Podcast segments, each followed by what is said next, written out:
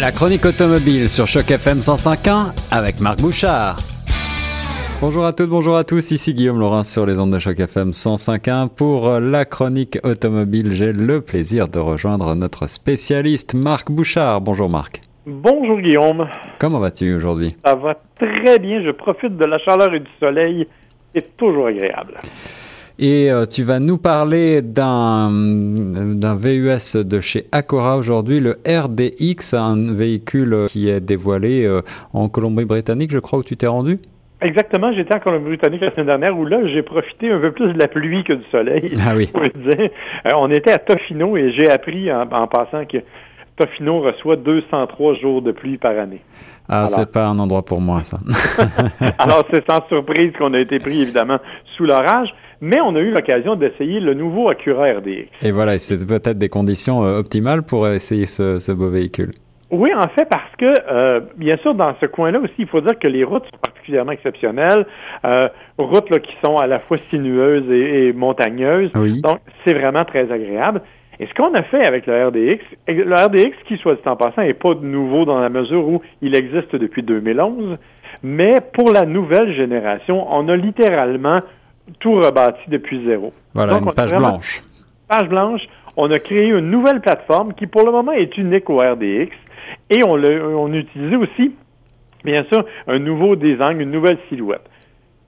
c'est une bonne nouvelle parce que la, calandre du RDX n'était pas nécessairement la plus populaire au monde. Euh, en fait, les gens trouvaient ça plutôt euh, ordinaire comme look, mais dans l'ensemble, on a quand même gardé, je dirais, la silhouette à peu près similaire. Oui, elle a grandi un peu, on a affiné les lignes un peu, on a étiré d'à peu près 60 mm l'empattement, ce qui donne plus d'espace à l'intérieur, mais dans l'ensemble, on est capable au premier coup d'œil de reconnaître le RDX. Et tu l'as dit, c'est une plateforme euh, unique euh, chez Acura, mais aussi chez Honda, euh, la maison mère.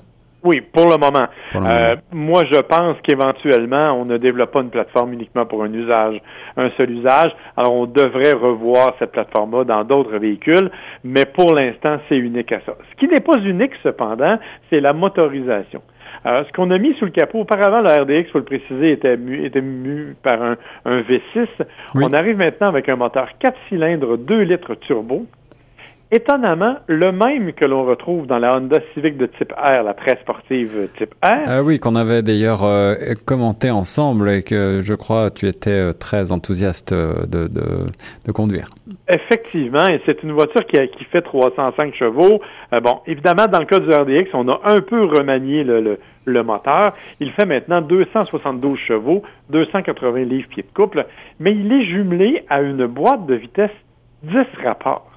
Ah oui, 10 rapports, c'est euh, exponentiel là au niveau des boîtes de vitesse maintenant dans les, chez, les constructeurs. Euh, est-ce que ça apporte un véritable plus ces 10 rapports?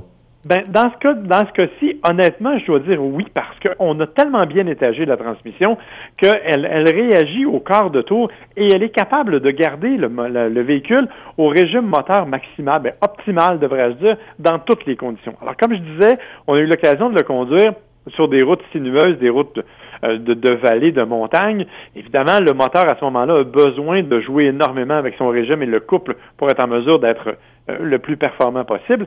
Et la transmission joue le rôle. Non seulement il joue le rôle, mais elle est même capable de rétrograder dans certains cas jusqu'à quatre rapports à la fois ah pour être en mesure de vraiment arriver au bon niveau.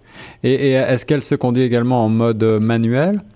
Oui, on peut la, la, mettre en mode manuel, euh, bien que, bon, ça pour moi c'est plus un jouet, c'est-à-dire que la plupart des gens ne s'en servent jamais, mais, mais on peut on peut le faire si on le souhaite.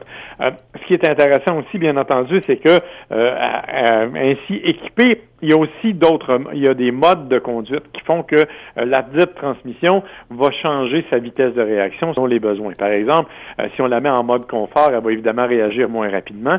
On peut aller au mode sport et au mode sport plus. Et dans ce cas-là, non seulement il y a la transmission qui réagit très rapidement, mais il y a aussi euh, les suspensions qui deviennent plus rigides, la direction qui devient plus précise, et euh, vraiment, là, on ressent l'ensemble du châssis qui se rigidifie.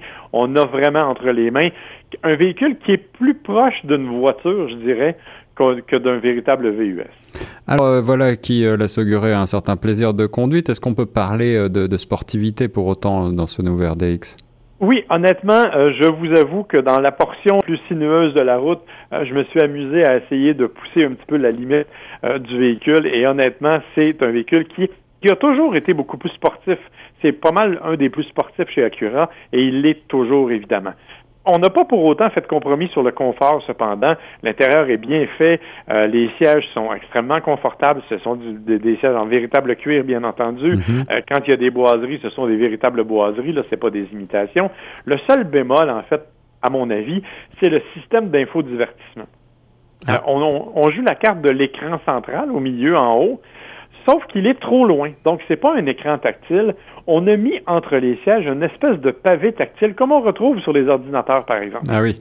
Et, là, il faut vraiment naviguer du bout du doigt. En plus, l'écran est divisé en deux, donc le pavé tactile est lui-même divisé en deux.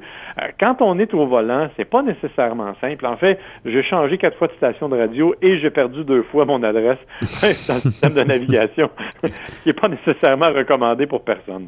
Ça, c'est encore quelque chose peut-être euh, que les constructeurs devraient revoir, avoir un système commun en tout cas, parce que c'est vrai que quand on passe d'une voiture à l'autre, parfois le système de navigation est un petit peu déroutant. Euh, pour terminer, Marc, tu nous as parlé donc de ce nouveau moteur 4 cylindres qui, accouplé à une boîte à 10 rapports, donne d'excellentes performances. Qu'en est-il de la consommation Parce que euh, ce véhicule remplace un modèle V6 qui était relativement gourmand. Est-ce qu'on a fait un effort de ce côté-là? Oui, on a une nette amélioration et comme je l'ai mentionné, j'ai, disons, un peu tenté d'excéder les limites dans certaines conditions. Euh, rien, rien à faire le fou, mais quand même. rien d'illégal. Non, non, rien d'illégal, mais on voulait savoir comment se comportait le véhicule et on, était dans des conditions pas nécessairement faciles et on a maintenu une moyenne de 9,1 litres au 100 km. C'est plutôt respectable pour une, une voiture de cet acabit-là. Et terminons avec le prix, Marc. Le prix, ça aussi, ils sont très compétitifs. On parle de 43 000 pour le prix de base.